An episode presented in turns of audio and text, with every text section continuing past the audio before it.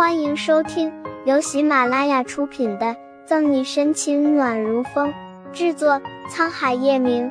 欢迎订阅收听。第三百三十三章，还隐藏着一个幕后主使。准确的接过抱枕，叶晨玉笑得欠打。还是说，堂堂刑侦队的队长，连秘书都不敢做？算你狠！手指握得咯吱咯吱响，沈西忍住把拳头揍向叶晨玉俊脸的冲动。这男人绝逼是他这辈子的克星，打不过，说不过。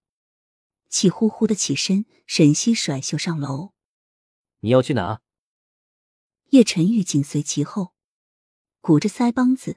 沈西停下，瞪了眼叶晨玉：“怎么，叶总的私人秘书不用睡觉吗？明天上班第一天。”沈秘书可不要迟到。好像还不够。叶晨玉好心提醒沈西，落荒而逃的沈西脚下打了个踉跄，险些没有被叶晨玉气摔倒。听见沈西卧室的关门声，叶晨玉脸上的笑才收敛起，眸底的温柔转变成蚀骨的寒意。捡起茶几上的手机，叶晨玉拨通上面的未接来电：“叶总。”您让我查的事有眉目了。电话响了两声，就传来乔宇的声音：“如叶总所料，唐燕惨死的消息是有人故意放出，网上针对沈队长的言论也有人刻意安排，只是后面的那个人太狡猾，目前还没有查到他的身份。”彩健呢？邪魅的靠在沙发上，叶晨玉抱着刚刚沈西丢过来抱枕，红眸幽邃，深不见底。我们还没有调查出什么。在今天晚上吃饭的时候，蔡健突然暴毙了。乔宇硬着发麻的头皮，已经做好最坏的打算。其他事他还能猜到叶总的心思。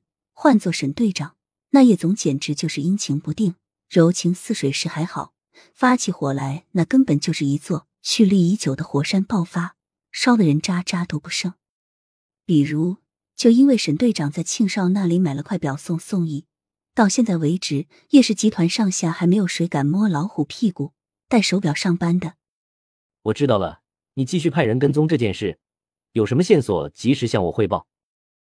没有感受到电话另一端乔宇的战战兢兢，叶晨玉很意外的没有生气。事情的发展顺序，他今天早上就猜到了。如果唐燕的死不是偶然，那蔡健就不是简单的骗取少女卖淫。他后面还隐藏着一个幕后主使。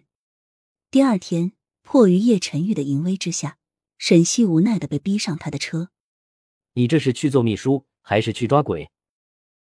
叶晨玉面色奇怪的打量着沈西，碰了碰嘴角贴上去的黑痣，确定他不会落下来后，沈西才冲叶晨玉咧着一嘴的龅牙，笑着：“看过《丑女无敌》的电视剧没？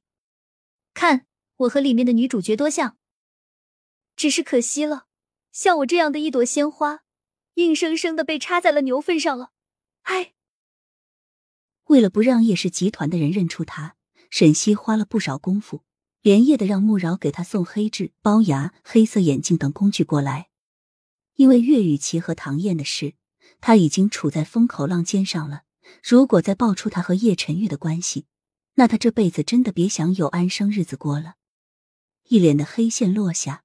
叶晨玉眼角抽搐，发动车子。你要是鲜花，以后牛都不敢拉粪了。知道叶晨玉的毒舌腹黑，又不是一天两天了。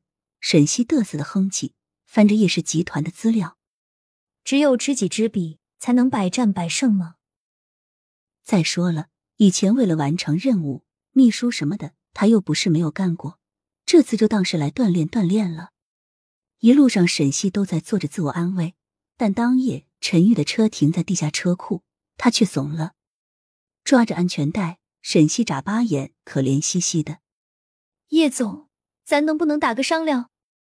我回家每天做饭等你，行吗？”下车，打开副驾驶座的门，叶晨玉摘下墨镜，或者是说，你想让待会儿公司上下都知道，你和我有暧昧不清的关系？嗯。最后一个“恩”字上扬，叶晨玉斜似的弯起嘴角。本集结束了，不要走开，精彩马上回来。